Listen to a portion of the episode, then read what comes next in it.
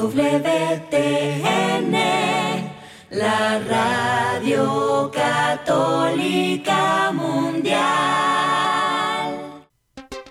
Y ahora en vivo, desde Lima, Perú, EWTN, Radio Católica Mundial, presenta... Más que noticias, un programa informativo que analiza desde una visión de la fe los acontecimientos sociales, políticos y económicos más importantes de Latinoamérica, el Vaticano y el mundo. Más que noticias, respuestas a las interrogantes de los temas más actuales y la manera correcta de interpretarlos a la luz de la fe. Vidas ejemplares, actualidad del Vaticano, defensa de la vida apologética, doctrina social de la Iglesia, devociones y mucho más. Esto es Más que Noticias. Comenzamos el programa. Gracias por acompañarnos como todos los días, de lunes a viernes a las 12 del mediodía, hora de Miami, en su programa Más que Noticias. Comentamos el acontecer mundial y todo lo que toca al testimonio de la iglesia, sea el testimonio de cada uno de nosotros en las noticias, que son siempre un llamado de Dios que nos ha querido vivos y santos y santificándonos en estos tiempos para poder estar a la altura de nuestra misión. Y nos inspiramos para ello de los que han sido fieles a su misión entre ellos Lucía de Fátima, que ya es venerable. Les contaremos esto hoy y más. Gracias por acompañarnos en Más que Noticias. Los saluda Eddie Rodríguez Moreno. También reciba mi saludo amigos. Qué bueno que nos encontremos nuevamente con ustedes y miremos este mundo a veces convulsionado, a veces sorprendente, a veces que nos llena de paz, pero otras veces, y quizá más de las veces, con noticias que nos hacen recordar situaciones de pena, de injusticia, que de pronto sale a la luz cierta denuncia y cierta mirada de las instituciones que están puestas para velar por los derechos humanos un poco tarde, pero fin, por fin ha habido una condena internacional a la dictadura cubana y creo que es algo que tendría que hacerse eh, con más frecuencia y estar más sensible a lo que pasa en el mundo. Finalmente, pues se han habido reacciones en torno a esta primera condena internacional de parte de la Comisión Interamericana de Derechos Humanos que responsabiliza al gobierno cubano por los asesinatos de los líderes pro democracia, Osvaldo Payá y Harold C. Pero vamos a darle los detalles de estas reacciones y también nuestra perspectiva de la función que cumple la Comisión Interamericana. Y el Evangelio de la vida es parte de la misión de la iglesia, una parte central de la misión de la iglesia en nuestros tiempos, el respeto a la vida humana, a cada vida humana, donde ningún ser humano es simplemente un número, una cifra, sino que debe ser valorado y respetado, comenzando por los más vulnerables, los más indefensos. Monseñor Gadecki, presidente de la Conferencia Episcopal de Polonia, advierte a los diputados polacos católicos que si alguno de ellos vota a favor del aborto no podrán comulgar. Cualquier diputado que vote contra la vida comete un pecado grave, sentencia el presidente de los obispos polacos. Amigos, y la trayectoria del movimiento Provida, la causa Provida que ha llegado pues definitivamente a hitos históricos en los Estados Unidos, pues tiene algunas experiencias que creo que todos los que nos encontramos en este continente podemos observar con atención. Es así que 12 expertos explican por qué la causa provida tiene pues elementos que nosotros aquí en otros países tenemos que poner en consideración. Vamos a compartirles estas expectativas. Así es, amigos, y ahí también estará, participó en esta interesante este congreso Alejandro Bermúdez, el director por años de Así Prensa y también la actual directora de Así Prensa, Kelsey Wicks, interesantemente. Por otro lado, una nota en Religión y Libertad eh, nos hace una recopilación del daño sufrido por gigantes corporativos que pusieron su peso detrás de la celebración del orgullo LGTBista este año y se quemaron en el proceso, a diferencia de otros años. Tras su apuesta woke o LGTB, han acabado despidiendo directivos o viendo hundirse sus acciones. Ya sabemos de Budweiser y Target, pero no sabíamos tal vez de Gillette y otras marcas que recopila esta nota de religión en libertad. Amigos, qué bueno si escuchan ustedes esto, que ni el orgullo representa a todas las personas homosexuales, ni la iglesia rechaza a las personas con estas tendencias. Y tenemos un artículo de Religión en Libertad que comparte, pues de una manera quizá con conocimiento de causa, este, y da un mensaje que dice que es necesario alzar la voz y rechazar el acto homosexual, dicho para quiénes, para los obispos alemanes, y dicho por quién, por un católico que tiene esas tendencias, que lucha y que aquí vamos a compartirle una magnífica lección para esos obispos y también para nosotros. Con estas notas y otras volvemos en breve. No se muevan de EWTN, Radio Católica Mundial. Enseguida regresamos con Más que Noticias.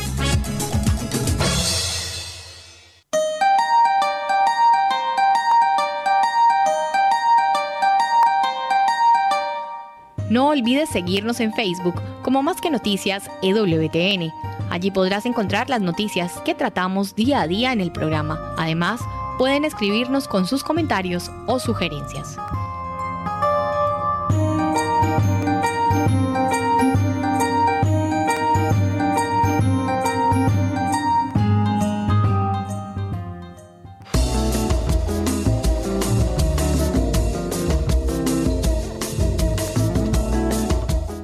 Si quieres estar informado de todas las noticias del acontecer de la iglesia y seguir el día a día del Papa Francisco, entra ya a la página web de Así Prensa www.asiprensa.com y podrás estar enterado de todo lo que sucede en la iglesia.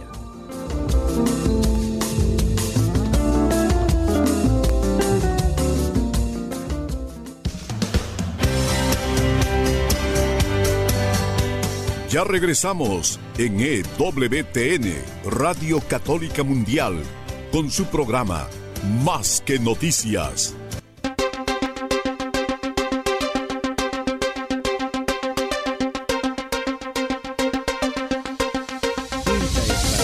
Marto le dan un espacito a Lucía, que con ellos fue testigo de las revelaciones de Nuestra Señora del Rosario en Fátima hace ya más de 100 años. El Papa Francisco acaba de reconocer las virtudes heroicas y por lo tanto ya es considerada venerable.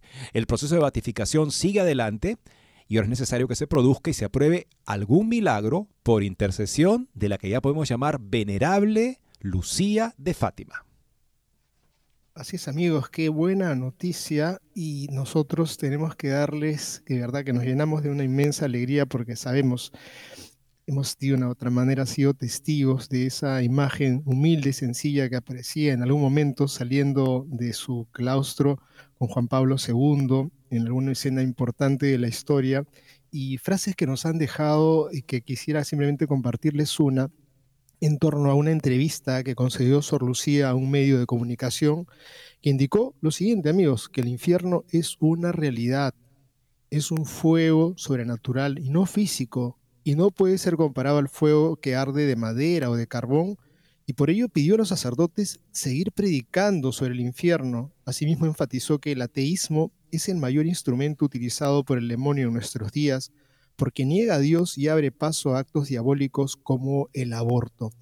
Y creo que esto, amigos, eh, nos debe quedar muy claro a todos, no para tener un simplemente, uy, qué miedo el infierno, no, una realidad a la cual nosotros tenemos que tener repulsión y un deseo de buscar alcanzar la casa de Dios al término de nuestra trayectoria, de nuestro peregrinar en la tierra, para incluso, si es posible, sortear el paso por el purgatorio porque el infierno es una realidad sobrenatural, está enseñado en la Sagrada Escritura, está hablado y predicado por Jesucristo no una vez de una manera indirecta, sino directamente, y que lamentablemente muchos sacerdotes simplemente dicen, no, es un tema que no podemos hablar porque van a pensar que nosotros somos anticuados, entonces mejor no.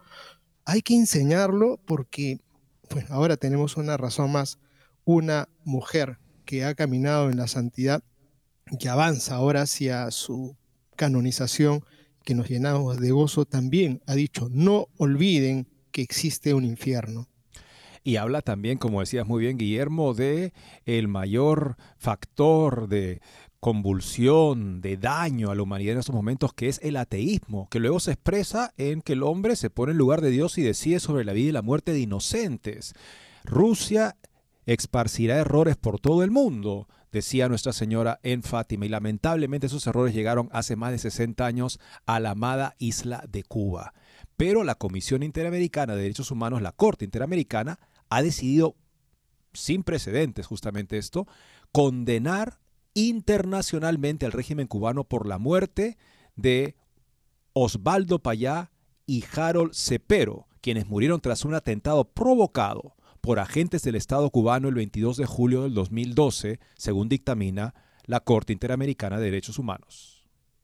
En su decisión, la Comisión Interamericana de Derechos Humanos consideró que existen indicios serios y suficientes para concluir que agentes estatales participaron directamente en la muerte de los señores Payá y Cepero. La comisión pues también afirmó que Cuba es responsable de las violaciones al derecho al debido proceso y a las garantías judiciales de Ángel Carromero, ciudadano español y testigo, quien también estuvo presente en el atentado en el que murieron los señores Payá Cepero. Estas violaciones incluyeron actos crueles e inhumanos y coacción para obtener una confesión falsa del señor Carromero, quien se vio obligado a asumir la responsabilidad por los hechos. De igual forma, la Comisión Interamericana de Derechos Humanos responsabilizó al gobierno cubano por la violación del derecho a la integridad física y psíquica de las víctimas sobrevivientes, por infligir dolor y angustia innecesarios como consecuencia de la falta de una investigación efectiva, así como por el hostigamiento de que fueron objeto tras la muerte de sus seres queridos, obligándolos al exilio. Aquella tarde de julio, al recibir la trágica noticia, mi corazón reconoció de inmediato la verdad que hoy reafirma esta comisión. Los Castro finalmente cumplieron sus amenazas asesinas. Sin embargo, no lograron matar el legado de Osvaldo. Las lecciones de mi esposo nos obligan a imaginar el futuro con optimismo y darnos cuenta de que tenemos el poder de superar nuestras circunstancias. El camino hacia la liberación ya está trazado para Cuba y es el camino del pueblo, dijo Ofelia Acevedo, viuda de Payá. La decisión de hoy confirma al mundo lo que hemos sabido todo el tiempo, que mi padre, Osvaldo Payá y Harold Cepero fueron ejecutados por agentes de la seguridad del Estado por orden de los Castro. Reconocer la responsabilidad del régimen cubano por estos atroces actos nos coloca un paso más cerca de la justicia. Esta no es solo una victoria para nuestra familia, sino para todas las víctimas de la dictadura y todos los cubanos que siguen luchando por la democracia y la libertad agregó Rosa María Payá, hija de Payá y fundadora de Cuba Decide. El 22 de julio del 2012, Osvaldo José Payá Sardiñas, reconocido disidente cubano y líder de la lucha por los derechos humanos, fue asesinado por agentes del Estado cubano cerca de Bayamo, Cuba. Harold Cepero, un joven activista que viajaba con él, murió de poco después en el hospital. Ambos eran figuras destacadas del movimiento cristiano de liberación que el señor Payá había fundado a fines de la década de 1980 para promover la democracia y los derechos humanos en Cuba. Los otros dos ocupantes del automóvil, Ángel Carromero Barrios de España y Jens Aaron Modig de Suecia, sobrevivieron con heridas leves, según el señor Carromero, quien conducía ese día, los vehículos con placas oficiales del Estado los habían estado siguiendo durante horas cuando repentinamente fueron golpeados por detrás. Las autoridades cubanas detuvieron, drogaron y amenazaron al señor Carromero, obligándolo finalmente a confirmar públicamente la versión falsa de que había perdido el control y chocado contra un árbol. La investigación y posterior juicio por los asesinatos de Payá y Cepero se llevaron a cabo con total desconocimiento de las garantías del debido proceso. La Fiscalía ignoró las quejas de la familia Payá basándose en los hallazgos que habían obtenido personalmente que funcionarios del gobierno habían causado el choque matando a Payá y a Cepero. Estos hechos nunca fueron parte de la investigación y la familia nunca tuvo acceso a la autopsia formal de Payá y Cepero ni a una investigación transparente y eficiente sobre sus muertes. Sin posibilidad de recurso legal en Cuba, los familiares de Payás y Cepero recurrieron a la Comisión Interamericana de Derechos Humanos. El Centro Robert F. Kennedy Human Rights presentó la petición inicial en su nombre el 2013. Kerry Kennedy, presidente del Robert Kennedy Human Rights, señaló que durante mucho tiempo la Organización de Derechos Humanos ha tenido la esperanza de que, al mostrar todos los detalles del caso, la comisión responsabilice directamente al Estado de Cuba por los asesinatos de Payá y Cepero. Lo que ha pasado. Ha quedado sentado justamente con el reconocimiento del Tribunal de Derechos Humanos, que tiende a ser, hay que reconocerlo, de una tendencia izquierdista, que ellos mismos, que la comisión, perdón, haya llegado a esta resolución, deja en evidencia un caso que es una muestra de un atropello constante y sistemático de los derechos y las vidas de miles de personas que han muerto a consecuencia de este régimen que solamente conoce como prioridad mantenerse en el poder y destruir a los que se le oponen. Y yo quisiera también con ello decir, estamos hablando de julio del 2002, estamos hablando de, de ya 10 años atrás, van a cumplir pues esto, y sin duda nosotros tenemos que anhelar justicia y, estas instituciones que supuestamente son las instituciones que velan para que se respeten los derechos humanos, no pueden llegar tan tarde. Eso me parece absolutamente lamentable porque habla de una ineficiencia. Y es cierto que hay ocultamiento y es cierto que ellos ponen bajo un manto de la oscuridad el mecanismo que utiliza el gobierno cubano, pero también ellos tienen mecanismos para trabajar con más celeridad yo no quisiera que en 10 años nos digan que el señor Díaz Canel, que ha tenido un encuentro hace poco con el Papa, también era otro, perdonen la palabra, una persona irregular para tratar los temas de derechos humanos de la forma como lo han hecho los Castro, porque seguramente ya estará muerto el caballero y vengan a decir que se portó muy mal cuando el momento de actuar tiene que ser inmediato, tiene que ser con celeridad, porque si no, en verdad, dentro de la perspectiva que tenemos en el Perú de la Corte Interamericana de Derechos Humanos, pues es simplemente que es una madriguera de gente que no hace nada y que siempre termina favoreciendo a los grupos terroristas, a los grupos de izquierda, y que encima de buscar para ellos, entre comillas, la justicia,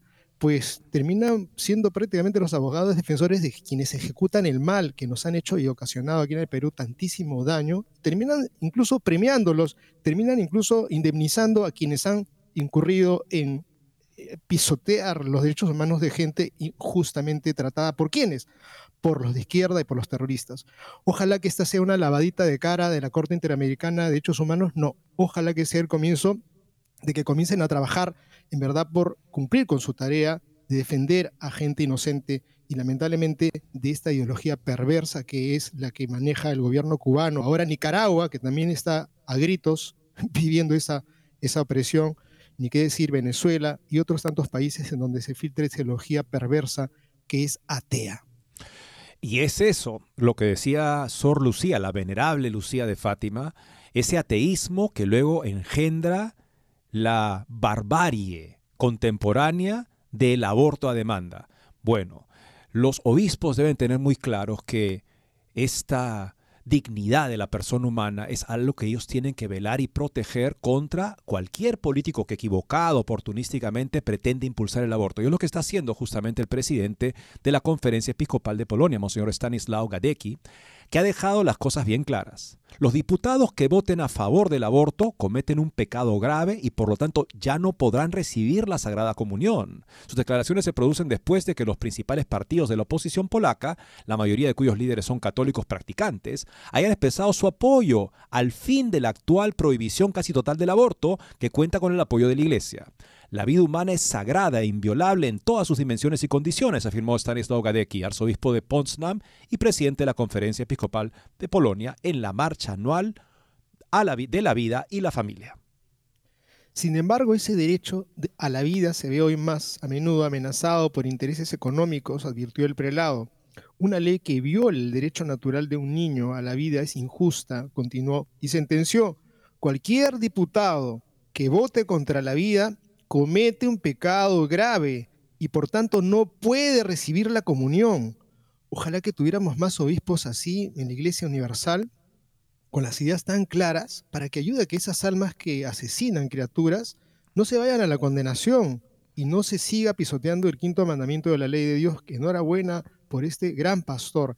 En el 2020, el Tribunal Constitucional de Polonia dictó una sentencia que protegía la vida del no nacido al prohibir los abortos justificados por el diagnóstico de defecto congénito graves en el feto, que antes representaba el 98% de los abortos legales en Polonia. Ahora solo se permite el aborto en dos casos, cuando el embarazo pone en peligro la salud o la vida de la madre o cuando es consecuencia de un acto delictivo como una violación o un incesto. La Iglesia apoyó firmemente el contenido de la sentencia y por ello fue uno de los objetivos de las protestas masivas que estallaron a raíz del fallo judicial del Tribunal Constitucional. El Partido Nacional Conservador, Ley y Justicia también celebró la sentencia. Por su parte, todos los partidos de la oposición, salvo Confedasca, ha expresado su oposición a la nueva prohibición casi total del aborto. Donald Tusk, líder y centrista de la centrista plataforma cívica, el mayor partido de la oposición, ha pedido la legalización del aborto libre hasta la semana 12 de embarazo. También ha exigido que todos los candidatos electorales de esta plataforma apoyen esa postura.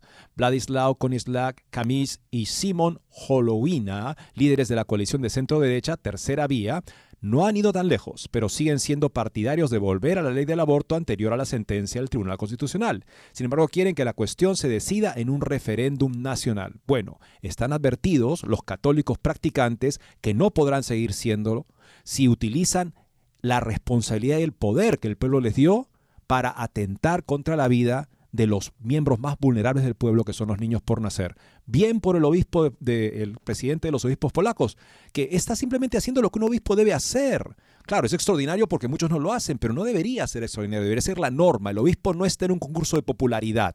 En la medida que pueda establecer relaciones cordiales con las personas, bien, pero que lo haga como católico, que se sepa que tiene ciertos temas no negociables porque si no se convierte simplemente en una sonrisa barata para llenar una foto en la cual finalmente la parte católica no hace ninguna diferencia.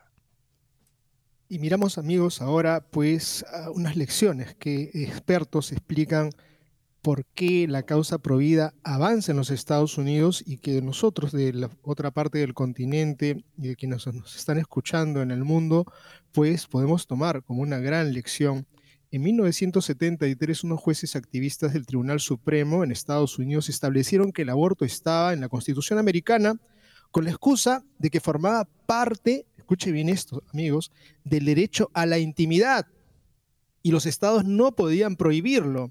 En la práctica significó la despenalización del aborto en el país, lo que llevó a 63 millones de bebés abortados en las siguientes cinco décadas. Pero en junio de 2022, o sea, hace un año justamente, mañana se celebra el aniversario de la publicación de esta decisión, el Tribunal Supremo dictaminó con la sentencia Dobbs que aquella sentencia estaba mal hecha y que no hay derecho al aborto en la Constitución norteamericana. Claro, nunca lo ha habido, nunca había un precedente en una práctica judicial ni nada. Lo sacaron del aire esos jueces activistas en 1973. El tema pasaba a depender de cada estado y rápidamente la mitad del país puso grandes restricciones a su práctica. Se considera la mayor victoria legal provida del país y quizás en el mundo. Pensemos que, como ya hemos comentado, casi 25 mil menos abortos se han dado desde que se publicó la decisión del Tribunal Constitucional hace un año, será el día de mañana. Luis Peral, veterano político español, impulsor de la Asociación Familia y Dignidad Humana, ha colaborado con otras entidades Provida para organizar en Madrid un seminario de veteranos, líderes y analistas Provida americanos a los que ha conocido a lo largo de los años con una enseñanza que resumió así. La experiencia de los americanos nos muestra que se puede dar la vuelta a algo tan abominable como la regulación del aborto, con la Universidad San Pablo CEU como anfitriona y la colaboración de NEOS, One of Us, la Asamblea por la Vida, la Federación de Asociación Pro Vida y Political Network for Values. Interesantes ponentes hablaron de lo que pasó en los Estados Unidos y dieron pistas para aplicar en otros países con el seminario USA. El aborto no es un derecho, Repasamos a continuación las principales aportes de los dos expertos del seminario, aunque hay una que se repite. Sed tenaces, sed insistentes, sed perseverantes, nunca os rindáis, no tengáis miedo, no os canséis de sembrar y cosecharéis. Joseph Grogan, Trump cambió sinceramente por los fetos abandonados. Joseph Grogan fue director de Domestic Policy con la administración Trump y también colaboró antes con la de Bush alaba la unión de activismo, tenacidad, oración, uso de la ciencia y de la acción local del movimiento Provida. Destaca que ni Reagan ni Bush fueron nunca a las marchas Provida, pero Trump sí fue, pese a que muchos se lo desaconsejaban. Y fue Trump quien eligió en serio a jueces Provida para el Supremo. Sin embargo, era un hombre que no iba a la iglesia y de joven declaró ser pro elección, pro aborto. ¿Qué le hizo cambiar y comprometerse en este tema siendo presidente? Rogan explica el detonante fue una ley que impulsaron los demócratas en Virginia que hablaba de dejar morir a los bebés que sobrevivían a un aborto y nacían vivos. Trump al principio no entendía lo que le estaba diciendo el gobernador de, Virginia, pero cuando lo entendió, explica Grogan, le impresionó sinceramente, se disgustó de verdad. Yo lo vi en persona, lo contaba al día siguiente. Eso lo convenció y eligió jueces pro vida de verdad, no como otros presidentes anteriormente. Tras Dobbs, los lobbies abortistas han logrado algunas victorias políticas en referendos, leyes abortistas extremas como en Oregon. Grogan ve que los pro-elección, pro-choice, usarán de todo, falsedades mediáticas, asustar al público. Ya veremos en las primarias los candidatos que proponen. Veo que en Europa muchos pro vida se han desanimado al ver esta respuesta. Es importante que los defensores de la vida en Europa y América trabajemos juntos en coordinación, inspiración mutua y en las instituciones internacionales, dice el ex asesor de Trump. Wendy Wright. Mil luchas locales educaron al público. Wendy Wright, presidenta de Christian Freedom International, explica que la industria del aborto busca siempre el silencio y la ocultación. Y los Provida rompieron el silencio mil veces con mil iniciativas legales y campañas que obligasen a hablar del aborto desde que la sentencia de Casey en 1992 permitió en cada estado tener sus propias leyes sobre aborto, siempre que no fueran de provisión total y encajaran como intimidad. Los Provida probaron que leyes que obligan a informar a la embarazada de cómo es un aborto, leyes que obligan a informar de ayudas alternativas, leyes que obligan a ofrecer una ecografía antes de abortar, leyes sobre el dolor del feto, sobre uso de anestesia, leyes sobre atender a los fetos sobrevivientes en abortos fallidos, leyes contra el aborto por parto parcial. Aunque en algunos estados no tenían posibilidad de salir adelante, el debate obligaba a tratar el tema. Todo eso educaba al público. Por ejemplo, solo mencionar el aborto por parto parcial el mismo nombre obliga a explicar cómo son los abortos tardíos, cuando sale casi todo el niño y entonces se le mata. Ese nombre impide que escondan lo que sucede con cada caso. La gente, el público aprendía más. Además, las asociaciones aprendieron a acercarse a las mujeres y a ofrecer ayudas. Se organizaron grupos pro vida de médicos, también de profesores, de estudiantes, de gente que hablaba a sus iguales. Otros activistas grabaron videos con cámara oculta sobre la industria del aborto, como los del católico David Dalledine, y la venta de órganos de bebés abortados. Ahora el reto son las mujeres que buscan píldoras por internet para abortar, pero también encuentran webs que ofrecen ayuda provida. Y las arrepentidas de la primera pastilla antes de tomar la segunda pueden encontrar webs como abortionpillreversal.com, contactar con un médico y salvar a su bebé. También hay mujeres que han muerto por complicaciones con la píldora abortiva. Sus pacientes luchan contra esa peligrosa práctica. Wendy Wright pide ser tenaces y perseverar. Desde 2002, un grupo de médicos hizo un informe de 90 páginas sobre daños de la píldora abortiva RU46.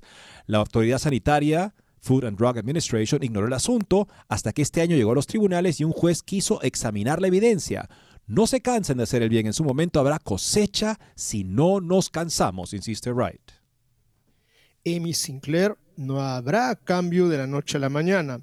Amy Sinclair, presidenta del Senado de Iowa, explicó que la sentencia Dobbs cambia muchas cosas, pero que ahora la defensa de la vida se ha de luchar estado por estado y ley por ley.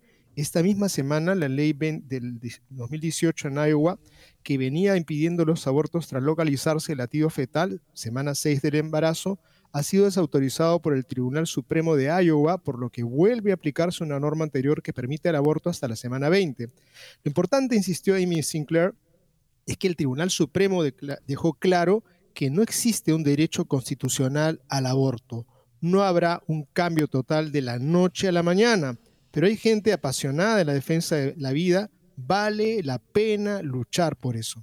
Me parece muy bien cómo plantea justamente uno de esos activistas el hecho de que el solo hecho de abrir el debate, de proponer alternativas de leyes, obliga a hablar sobre el aborto y entonces las personas son educadas para entender la maldad de lo que se quiere ocultar.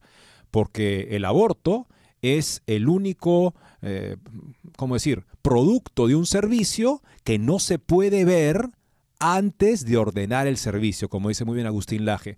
Claro, porque si se pudiera ver, solo la gente más inhumana y brutal optaría por él. Ha vivido justamente en la sombra de un lenguaje equívoco. En tiempos en los que nos orgullecemos tanto de ser muy precisos en nuestra expresión, hay todo un tipo de lenguaje que ha sido diseñado para ocultar aquello que está proponiendo. Es el lenguaje proelección. Pero justamente en la medida que personas valientes mm, proponen proyectos de ley pro vida, aunque no tengan eh, posibilidad de ganar. Y esto crea un debate, en el debate se empieza a saber más de lo que es y ya no es tan oculto, las personas lo ven y el resultado ha sido que sociológicamente las, las generaciones más recientes en Estados Unidos son mayoritariamente pro vida porque han visto ya suficientemente lo que es el resultado de una ecografía, lo que es ese pequeño ser que es eh, asesinado con un aborto de parto parcial. Parto parcial, ¿de qué hablamos? Por supuesto, de un ser humano. Queda muy claro la intención asesina de esta horrenda causa que es la barbarie del siglo XXI. Bien amigos, vamos a la segunda pausa del programa y ya regresamos con un par de notas más de esta interesante nota y otros temas más que les hemos comentado. No se vayan.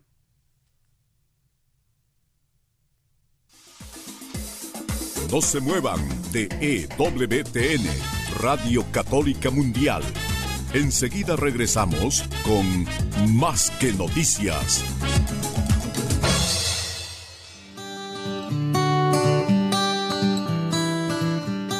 En la página web de EWTN podrás encontrar los programas de EWTN Radio y Televisión. Solo tienes que descargar los podcasts y así encontrarás tus programas preferidos. Recuerda en www.ewtn.com.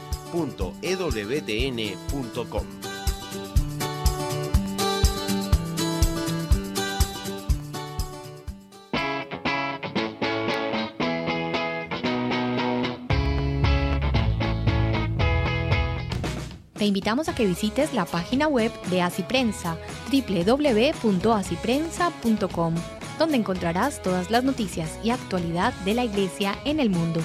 No lo olvides, www.asiprensa.com.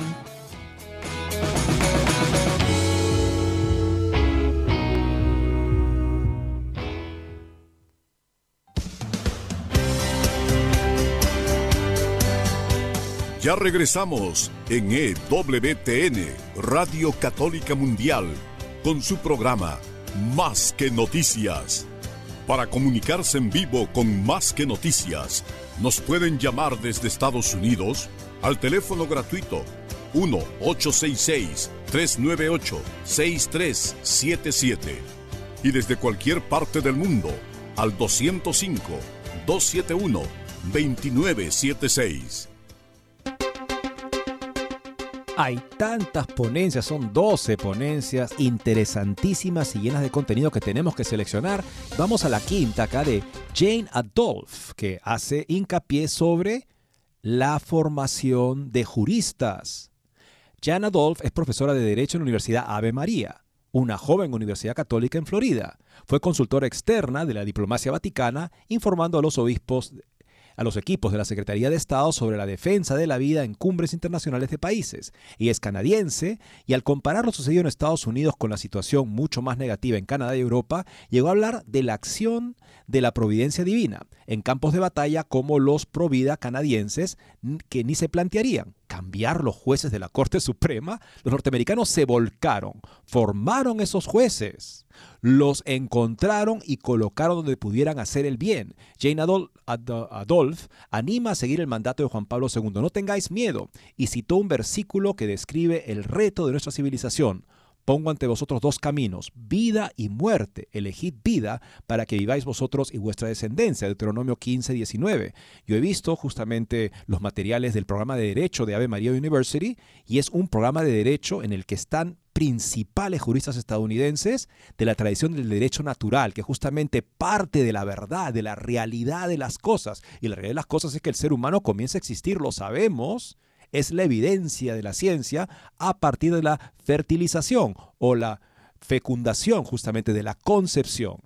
Y esto ha sido, ha sido una mina justamente de juristas muy bien formados y ha habido por lo tanto personas muy calificadas académicamente y profesionalmente de las cuales se ha podido nombrar jueces que respetan la realidad, o sea, la realidad de la persona humana que existe desde la concepción. El sexto es Clark Forsyth. En los estados sin aborto las mujeres han de prosperar. Clark Forsyth es un jurista de American United for Life que ha estudiado la historia de Roe contra Wade Tras Dobbs muchas cosas han cambiado. Ahora hay 23 estados que permiten el aborto solo en las primeras semanas restringiéndolo mucho. Habrá votaciones y debates en cada estado y los cristianos y Provida discutirán sobre estrategias prudenciales en cada caso. Forsyth recomienda los consejos del cardenal John O'Connor de Nueva York, un pionero Provida, aceptar leyes con fallos si mejoran la situación, salvan vidas y no niegan la posibilidad de lograr más mejoras en el futuro. Hay que persuadir al público y romper los eslogans abortistas. Hay sondeos que indican que el 70% de las mujeres que abortaron dicen que lo hicieron presionadas o contra sus propios valores. Por lo tanto, ¿en qué queda lo de la autonomía? Lo de confía en las mujeres, ellas saben. Además, ahora los estados que limitan el aborto han de demostrar que en ellos las mujeres pueden florecer, prosperar. Una estrategia prudencial conseguirá que vaya creciendo la cultura de la vida, exhorta. El siguiente ponente es William Sanders, profesor de Derechos Humanos en the Catholic University of America. Recuerda que la ley existe para poner límites a los poderosos y proteger a los indefensos, y nadie es más indefenso que el no nacido. Defender la vida no es una obsesión de católicos, hay que proteger a los vulnerables. Algunos de sus consejos van muy ligados al sistema electoral norteamericano, como que cada candidato sea responsable ante su electorado, en España, con listas cerradas y bloqueadas sin circunscripciones uninominales, no se puede aplicar así. Con Dobbs hay mejoras, pero durante 50 años nos dijeron en los medios y en la política que existía un derecho al aborto. Era falso, obra de jueces activistas, pero va a costar crear una civilización de amor o cultura a la vida. Él da los siguientes consejos. Uno, entrad en las instituciones internacionales y defended el derecho a la vida. Yo estaba en las delegaciones de la administración Bush y revisábamos todos los documentos internacionales para asegurarnos que no usaran palabras como sobre derecho al aborto. Segundo, animad a vuestros gobernantes o políticos que firmen o apoyen el Consejo de Ginebra que insiste en que el aborto no es un derecho internacional. Tercero, acepte vuestros políticos tengan delegados internacionales con valor pro vida, con valores pro vida que estén allí y hablen claro. Cuarto, Recuerden a todos los que la Corte Suprema ha aclarado que la Constitución americana, una de las más antiguas democracias, no incluye un derecho al aborto. Quinto, lo más importante, nunca, nunca, nunca os rindáis. Durante 50 años luchamos contra ese monstruo. La gente nunca se rindió. Muchos no creían que llegara Dobbs, pero creían que había que luchar siempre por la vida. Y creo, amigos, qué excelentes pistas y mensajes que estamos recibiendo de estos expertos, porque eso es lo que hace un cristiano a la hora de plantearse la temática. Jamás puede mostrar indiferencia y darse por vencido. No, el camino es el que el mundo irá por el aborto y ese es el final de los seres humanos. Creo que eso es de cobardes de gente que no tiene fe y por lo tanto siempre tenemos que extender la bandera levantada de un Dios que nos llama a proteger al hermano, a ser guardianes del hermano. En fin, amigos, también acá en este interesante texto van a encontrar eh, la ponencia de Alejandro Bermúdez, nuestro querido director de ASI Prensa, del grupo ASI justamente en WTN, otrora, justamente hasta, hasta diciembre del año pasado, así es que muy contento por verlo ahí. También está Kelsey Wicks, nuestra actual eh, presidenta, directora de eh, el grupo ASI justamente también dando su... Y Dan Lipinski, muy interesante, un demócrata pro vida, que había sido un congresista por muchísimo tiempo. O sea, era incuestionable hasta que por el hecho de que era un congresista federal en el gobierno en, en la Casa de Representantes de Washington, demócrata pro vida, le financiaron una campaña, su partido, para sacarlo y poner a otro, cuando él había sido el congresista justamente por 16 años, o sea, había sido elegido en ocho elecciones consecutivas al Congreso de los Estados Unidos, el Partido Demócrata decidió que ya no querían tener nadie, a nadie, que hablara de ser pro vida siendo demócrata en el Congreso de Estados Unidos. Y finalmente patrocinaron a su rival abortista para sacarlo él. Imagínense lo que pasó con él. Bueno, un hombre ciertamente de principios y que merece, se merece nuestro respeto. Y si hablamos del aborto como, como eh, una, uno de los eh, compromisos sociales de la iglesia principal en nuestros tiempos, los obispos han dicho justamente eso, ¿no? Es el obispo principal, no el compromiso principal, no porque no haya otros que son muy importantes y de igual importancia, sino por la gravedad del crimen en respecto a la víctima y respecto al número de víctimas y el hecho de la campaña concertada, los recursos que se invierten para promover este crimen. Es por eso que la iglesia debe repudiarlo, por eso no está al mismo nivel que otros temas también muy importantes. Hay que darle el primer nivel que se merece, porque si la iglesia calla sobre esto, entonces se pierde un gran aliado, el principal aliado, reconozcamos que la Iglesia Católica también ecuménicamente en los Estados Unidos ha podido llegar a tener el lugar que le corresponde y también en la conversión de muchas personas a la Iglesia por su liderazgo en la defensa de la vida. Pero veamos también el tema de la otra, el otro ataque, ¿no? hacia la sociedad y la familia que es el activismo LGTBista. Una interesante nota Religión en Libertad que hace una reseña del costo que han tenido que pagar las grandes empresas este año por apoyar el mes del orgullo LGTBista. Tras su apuesta, Woke o LGTB han acabado despidiendo directivos o viendo hundirse sus acciones. Budweiser, Target, Gillette y otras marcas han perdido millones tras abrazar la bandera arcoíris. Un viejo dicho del mundo del comercio asegura que el cliente siempre tiene la razón esto mismo podría estar ocurriendo con algunas grandes marcas, sobre todo en los Estados Unidos, a raíz de su deriva en favor de la ideología de género. El activismo gay y trans, el wokismo o la Agenda 2030 están omnipresentes en las acciones de estas multinacionales y por ello muchos de sus clientes deciden abandonarlas. Con motivo de las próximas fiestas del orgullo gay, no es difícil ver la bandera arcoíris decorando los logotipos de muchas de esas marcas. A continuación ofrecemos cinco ejemplos de empresas que se están viendo en problemas tras haberse plegado a los postulados de los lobbies de género. Pueden haber aquí los gráficos en donde salen esta adhesión al arco iris. Las caídas bursátiles espeluznantes, amigo. Algo que es una pesadilla. Es como que, que este, eh, la, el colapso de la bolsa de valores. No, el colapso de estas empresas. Cuando no se les va muy bien y es más, empiezan a beneficiarse del comercio que pierden. Por supuesto, la primera fue la que abrió esta nueva tendencia, Bud Light. En abril de este año, la conocida marca de cerveza Bud Light, Budweiser Light, perteneciente a Budweiser, decidió hacer una campaña ideológica con Dylan Mulvaney, hombre biológico que declara ser mujer, activista e influencer. El resultado fue nefasto. Las ventas cayeron en abril un 23% respecto al mismo mes el año, anterior. Y eso que se habían gastado 100 millones de euros, o sea, más de 100 millones de dólares en publicidad. Sabemos que el mes siguiente, después de abril, este, había caído 26% las ventas, o sea, incluso más. El volumen de pérdidas superó los 5 mil millones de dólares y le costó el puesto a la vicepresidenta de marketing de la marca, Alisa Hernercheed, y al vicepresidente de Anheuser-Busch, que supervisaba el mercado de las principales marcas, según publicó Wall Street Journal. Pero no solo eso. Su competidora modelo especial se convirtió el mes de mayo en la cerveza más vendida de Estados Unidos, desbancando a Bud Light del primer puesto que había ocupado durante décadas. Alrededor del 8,4% de las ventas fueron de modelo, mientras que Bud Light hizo el 7,3% según la consultora Bump Williams. Esta caída se produjo en medio de dos meses consecutivos de pleno hundimiento en las ventas de Bud Light. La cerveza llegó a, ver, a ser el 10% de las ventas en marzo antes de que se asociara con la influencer transexual Dylan Mulvaney. Tras la furibunda reacción de los consumidores, Bud Light se vio obligado a contraatacar y tiró de patriotismo.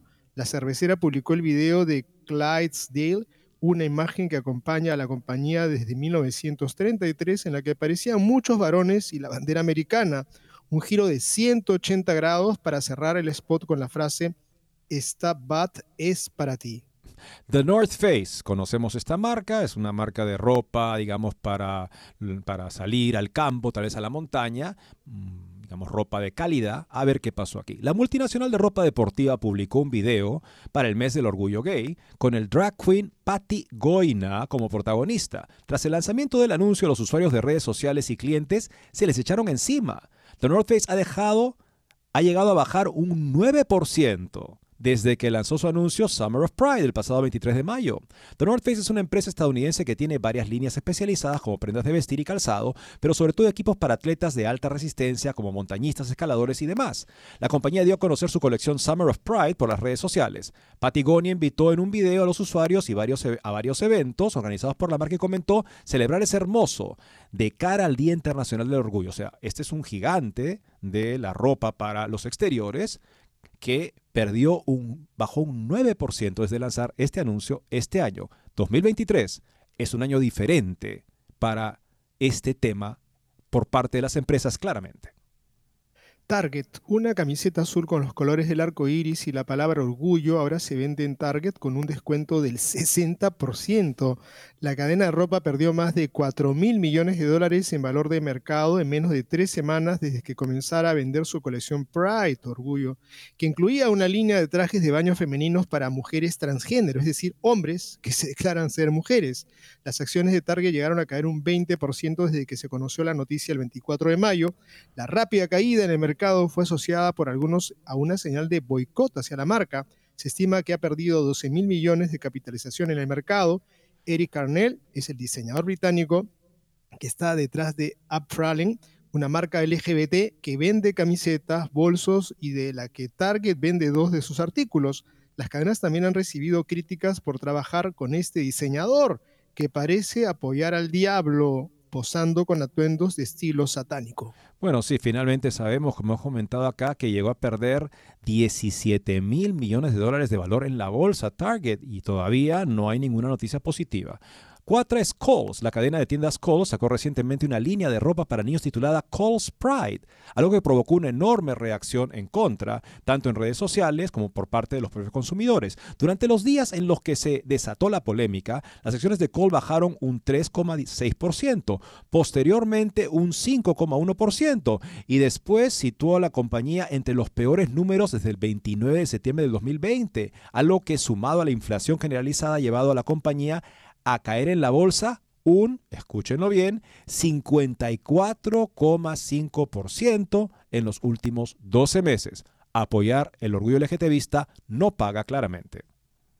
Gillette, si nos vamos a unos años atrás, podemos recordar que esta mítica firma de productos de higiene masculina realizó en el 2019 un spot para la Super Bowl que les salió bastante caro. La marca acusaba a los hombres de ser tóxicos, básicamente por el simple hecho de haber nacido con ese sexo. En la campaña de la marca de cuchillas aparecían hombres acosando a mujeres o riéndose de situaciones machistas. Tampoco faltaban referencias del movimiento Me Too. No podemos escondernos de ello.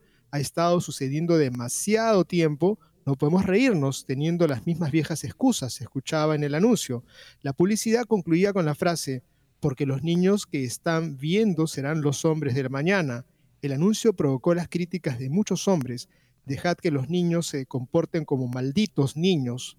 Dejad que los hombres se comporten como malditos hombres, proponía un usuario.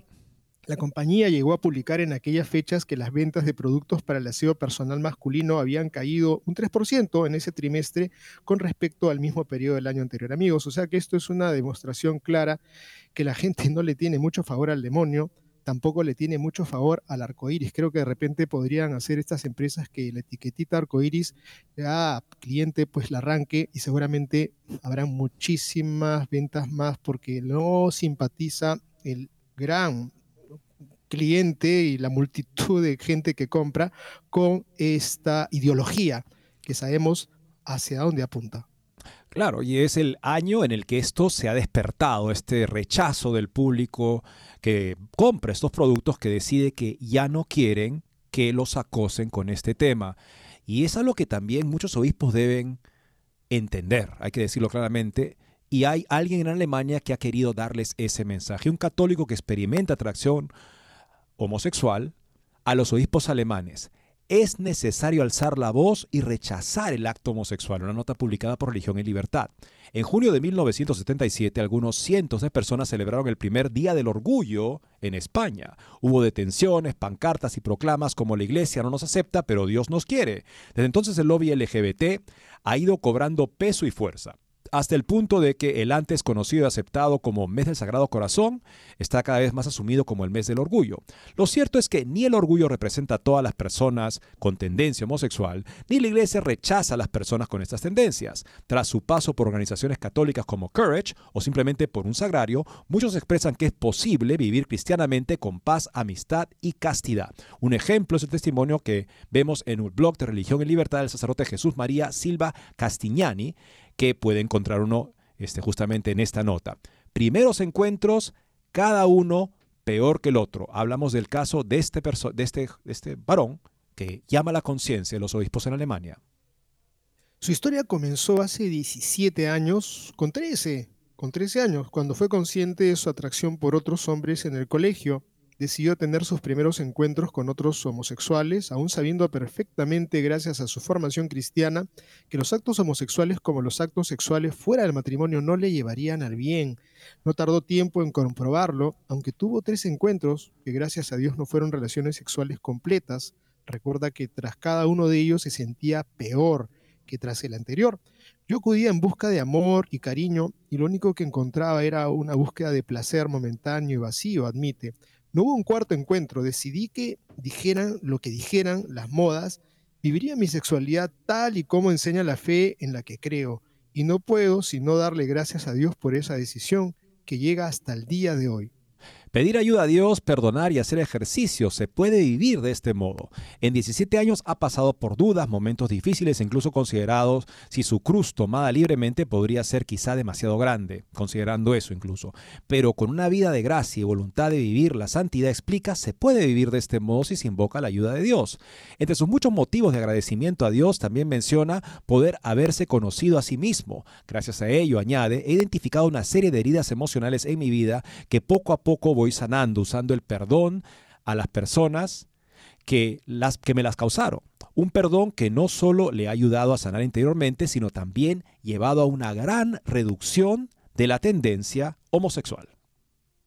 A ello también le ha ayudado a trabajar la masculinidad mediante el ejercicio, marcado desde siempre por complejos de inferioridad, que afirma convencido que se dan en un altísimo porcentaje de hombres con esta tendencia el deporte también ha jugado un papel importante para superar esos complejos, reafirmarse en su corporalidad y en su dimensión trascendente. A día de hoy, en el estilo de vida gay hay una gran exaltación de la belleza masculina y del culto al cuerpo, pero esa concepción del estado físico está pensada no para sentirse bien con uno mismo, sino para ser considerado atractivo por los demás. En otras palabras, querer ser querido, por tanto, subyace una idea del cuerpo orientado hacia el exterior y no hacia uno mismo, observa. Una pregunta desde el máximo respeto, ¿sois felices? En su caso no tuvo más que tres encuentros, pero en ese lapso fue consciente de que la felicidad y el soporte emocional que busca no se encuentra en estos eventos, dirigiéndose desde el máximo respeto a quienes han optado por mantener relaciones, les invita a pararse un momento y hacerse una pregunta en el silencio del corazón.